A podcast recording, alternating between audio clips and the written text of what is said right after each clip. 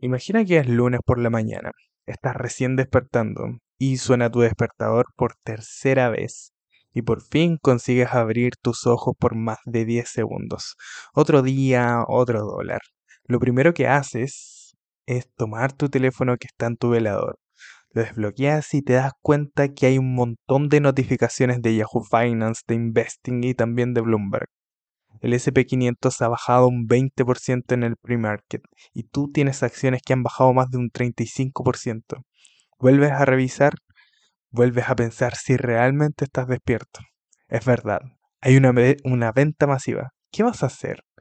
Si te interesa saber qué nos aconseja hacer William Bernstein, quédate a un episodio más del podcast de Gardieles. Hola y bienvenidos al podcast de Gardieles. En este espacio aprenderemos de la inversión y el dinero con las mentes más rentables del mundo a través de sus libros. Desde el oro hasta el Bitcoin contaremos las historias más jugosas del dinero y las inversiones. Las burbujas van a explotar y hay que aprovechar porque de seguro con este conocimiento nuestro dinero se va a apreciar. Acompáñame en este hermoso camino hacia el tan anhelado éxito financiero. Voy a contarte todas las claves que necesites en el mundo de las inversiones. Con palabras sencillas te daré los pasos a seguir para que apliques todos los consejos que nos dan estos valiosos libros. Búscanos en nuestras redes sociales y suscríbete a nuestro podcast para que escuches todos los resúmenes de forma gratuita. Con este conocimiento pavimentaremos el camino a ser inversores inteligentes.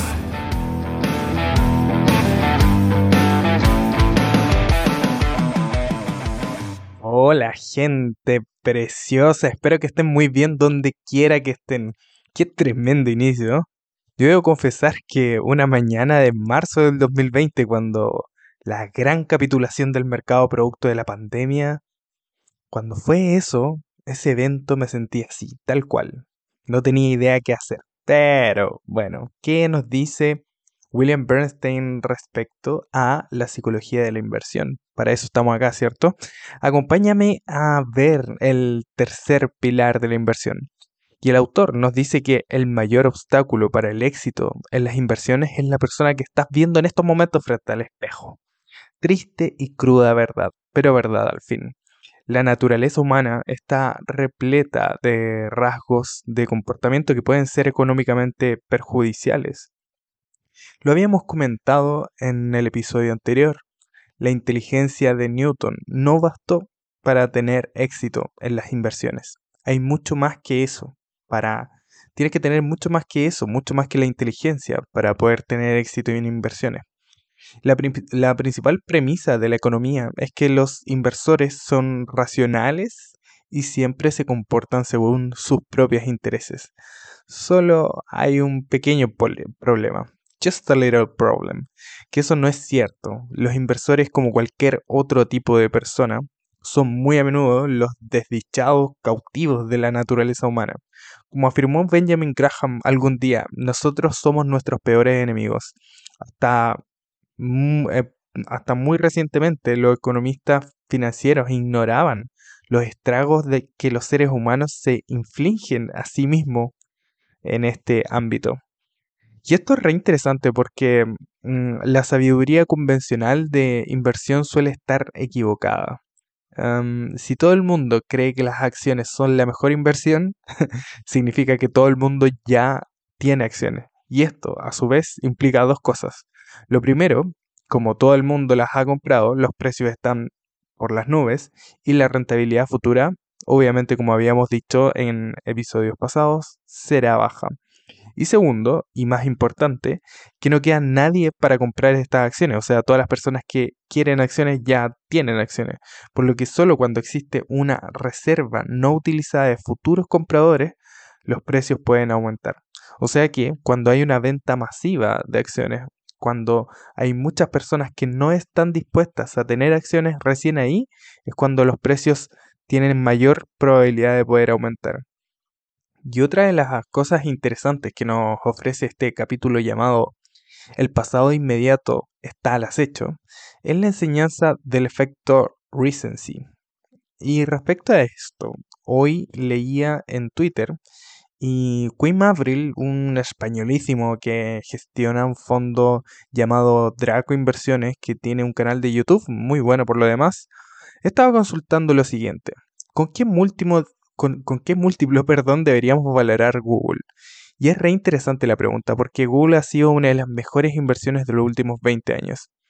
Y en el periodo reciente, los últimos 5 años, ha tenido valoraciones muy altas. Muchas veces eh, estas valoraciones han sido sobre 30 veces sus beneficios, un PER de 30. Y por supuesto, creo que bien justificados en su momento, con un entorno macro en donde las tasas estaban casi a cero, creciendo a ritmos por sobre un 20%, con un moat enorme, una buena directiva, vientos de cola. De verdad, casi todo el mundo coincidía en que era la mejor empresa del mundo. Pero ¿qué pasó ahora? ¿Qué cambió? Quim dice que no podemos seguir valorando ninguna empresa igual porque el entorno macro cambió y eso implica que va a haber un ajuste en las tasas de crecimiento en los beneficios empresariales y por supuesto una contracción en los múltiplos de valoración, que creo que eso ya está pasando. La contracción de los múltiplos ya es una realidad. ¿Qué decía una buena parte de los comentarios de este tweet?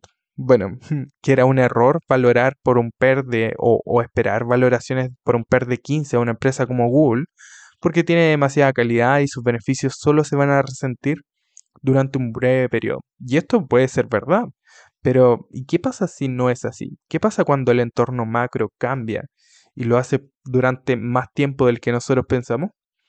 Bernstein nos dice que el efecto recency es cuando nos centramos en los datos recientes e ignoramos los datos pasados, aun cuando estos resulten más completos.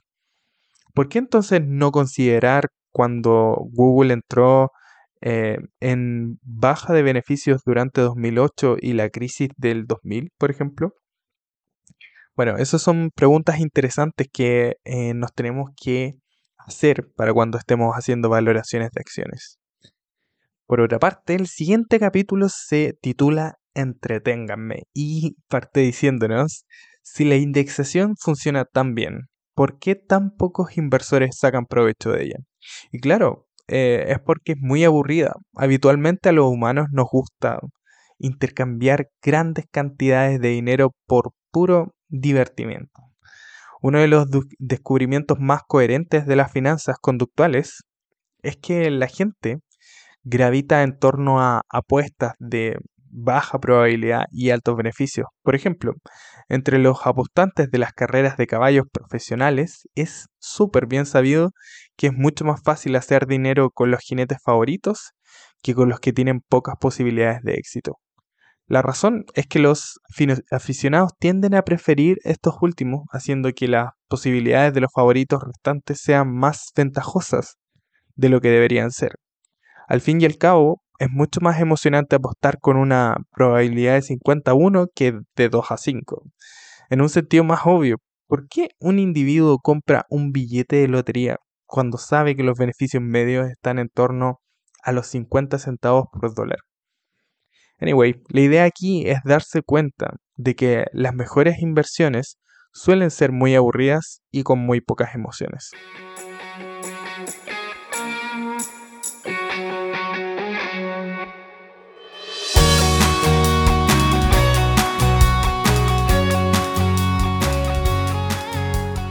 Otra de cosas que se analizan en esta parte del libro es el sentido del riesgo a corto plazo. ¿Por qué siempre como inversores nos estamos enfocando en los riesgos a corto plazo y no en lo que debería ser nuestra prioridad? ¿Qué riesgos existen a largo plazo de que tal empresa pierda su ventaja competitiva, su modelo de negocio? Eh, esas son quizás las preguntas que nos deberíamos hacer realmente. Y eso lo de tener una urgencia con el corto plazo tiene un sentido evolutivo a nivel biológico. Estamos absolutamente diseñados eh, a través de miles de años literalmente para pensar de esta forma, para que nuestra mente se comporte de esa forma. En el corto plazo, es lo que está pasando ahora. Cuando le gritaste a alguien que amas eh, y estabas enojado, habitualmente no estás pensando en lo que vas a perder de esa relación en tres meses más. Lo único que estás pensando es en expresar tu rabia de ese momento. Y lo mismo pasa con las inversiones. Cuando estás vendiendo porque esa acción no para de caer, es porque estás rehuyendo del dolor que te provoca eso. ¿Por qué venderías esa acción si se está poniendo más barata? Es como perderse ofertas cuando vas a ir a comprar ropa o si vas a comprar una casa y de repente la casa que te gusta justamente se pone a bajar de precio eh, sin ninguna explicación coherente, ahí debería gustarte más la idea de comprar esa casa. Em, si sabes que va a tener esta acción un rendimiento muy bueno en 5 años más, ¿no sería más inteligente comprar más a un precio más barato? Yo sí. Bueno, los baby, sí. Em, claro. ¿Alguna vez has escuchado el dicho de que los árboles no crecen hasta el cielo? Resulta que una de las ilusiones más peligrosas que tenemos los inversores es la enorme falacia de equiparar grandes empresas con grandes acciones. Durante el mercado de las Nifty 50 de principios de los años 70 y la más reciente locura por las acciones tecnológicas y de Internet, recuerda que este libro, por cierto, fue escrito en el año 2000, así que estamos hablando de esa, de esa burbuja, la importancia que se le otorgó al crecimiento de las ganancias eh, fue muy, muy importante. Em, no, no cabía en la, eh, en la cabeza de los inversores otra cosa que no fueran los crecimientos de las ventas. Y las únicas empresas que merecían ser compradas eran las empresas multinacionales bien gestionadas y dirigidas con un sólido crecimiento fruto de su autoritaria fortaleza en el mercado, eh, como Coca-Cola, Disney, Microsoft, entre otras. Esas eran las empresas de crecimiento. Esa fue sin duda una historia fascinante. Y ahí es donde el mercado separa los ganadores de los perdedores. Los inversores serios hacen uso de las matemáticas. Los aficionados escuchan historias. Es aquí los cálculos matemáticos que la mayoría olvida realizar. Por ejemplo, en el punto álgido de las pequeñas burbujas del mercado de la primavera de los 2000, las tres multinacionales mencionadas vendieron a 48, 84 y 67 veces el valor de sus ganancias respectivamente, lo que equivale a entre 3 y 4 veces la tasación de una empresa convencional. Imagina, Coca-Cola per 48. Eso significa que el mercado esperaba que estas empresas acabaran aumentando sus ganancias en relación con las dimensiones del mercado entre 3 y 4 veces respecto a su proporción actual. Este es un concepto un poco más complicado. Mira, asumamos que el mercado bursátil aumenta sus ganancias a razón de un 5% anual, ¿ok? Lo cual significa que en un periodo de 14 años el mercado prácticamente, prácticamente se va a doblar va a doblar sus ganancias. Si una clamorosa empresa de crecimiento está vendiendo a cuatro veces el ratio precio-ganancias del resto del mercado, pongamos por ejemplo 80 veces el valor de las ganancias frente a 20 veces su valor, entonces el mercado está diciendo que durante este mismo periodo de 14 años sus ganancias crecerán en un factor de 8. O sea, 4 por 2, 8. ¿ok? Ello requiere una tasa de crecimiento del 16% anual mantenida durante el mencionado periodo de 14 años. Y hay muy pocas empresas que son capaces de ofrecer estos números. La mayoría, sinceramente, nunca lo consiguen. El tema es que la mayoría de las veces estas acciones acaban siendo tasadas a un precio excesivamente elevado respecto a su crecimiento futuro real. Y ya, Ok, Gabriel, entiendo, soy un humano que tiene literalmente millones de años de evolución para perder en los mercados financieros porque siempre, como humanos, vamos a preferir el sentir bien, el, el sentirnos bien ahora y por lo tanto, vamos a hacer estupideces como vender buenas acciones solo porque el precio de la misma está bajando. Entonces, sabiendo eso, ¿qué podemos hacer?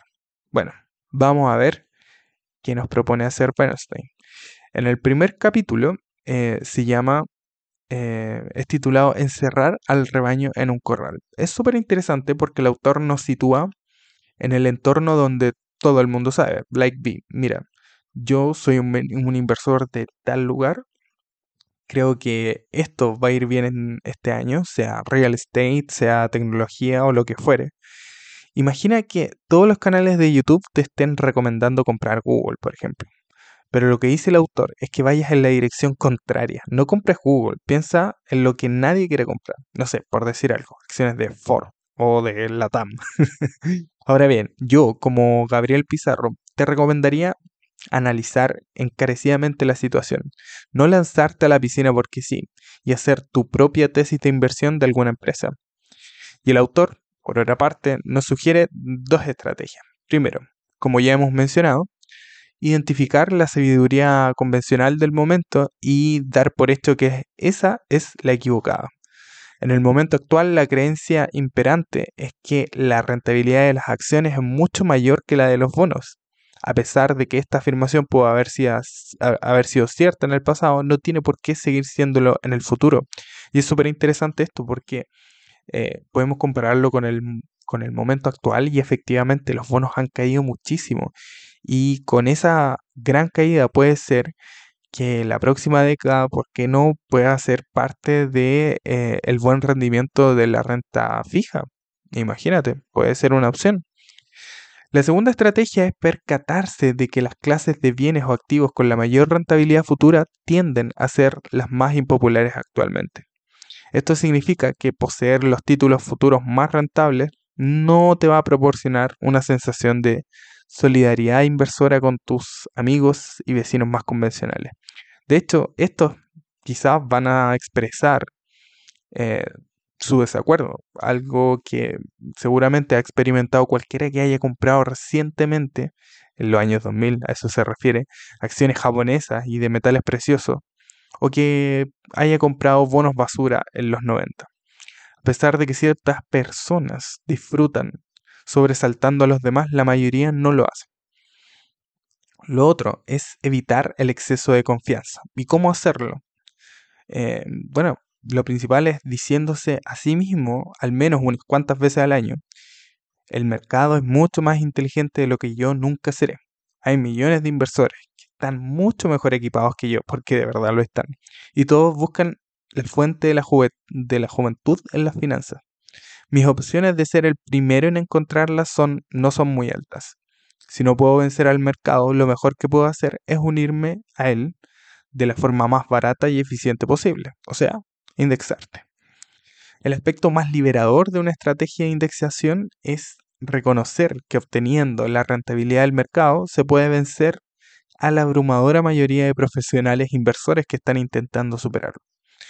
Definitivamente en estos tiempos tienes que atreverte a ser aburrido. Debes entender que la inversión, en la inversión existe una correlación inversa entre el entusiasmo que provoca un producto y el producto en sí mismo. O dicho de otra forma, los activos más atractivos suelen tener los beneficios más bajos a largo plazo, mientras que los menos llamativos tienen los más altos. Así que, amigo, amiga que estás escuchando, te hago un pequeño resumen de este cortito pero interesante eh, pilar de la inversión.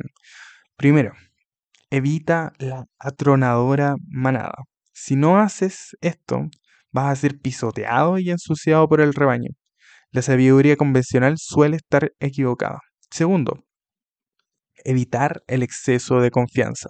Lo más probable es que se encuentre eh, a usted mismo, negociando con inversores que tienen muchos más conocimientos, con, actúan con mayor rapidez y estar mucho, mucho mejor equipados que, que tú.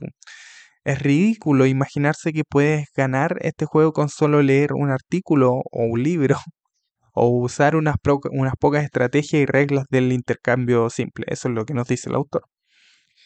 Em, tercero, que no te dejes impresionar en exceso por el rendimiento de un activo em, durante los periodos que son eh, de más alta concurrencia, ¿cierto? Em, cuarto, las inversiones emocionantes suelen ser un mal negocio. Si buscas el entretenimiento en las inversiones vas a acabar perdiendo plata. 5. Em, intente no preocuparse demasiado por las pérdidas a corto plazo. En lugar de eso, céntrese en evitar la baja rentabilidad a largo plazo, diversificando tanto como pueda su cartera, querido caballero. Número 6. El mercado tiende a sobrevalorar las acciones de crecimiento, lo que causa una baja rentabilidad. Las grandes empresas no tienen necesariamente acciones rentables. Ahora, en la situación que estamos actualmente es al revés. Hay muchas empresas de alto crecimiento, incluida las FANG, por ejemplo, que están a precios muy baratos, mucho más baratos, algunas que eh, las llamadas blue chips, como Coca-Cola, como Procter Gamble y demás. Número 7. Eh, tenga cuidado con las predicciones hechas sobre la base de patrones históricos, lo típico de que el VIX hizo tal cosa en el año 2008, etc.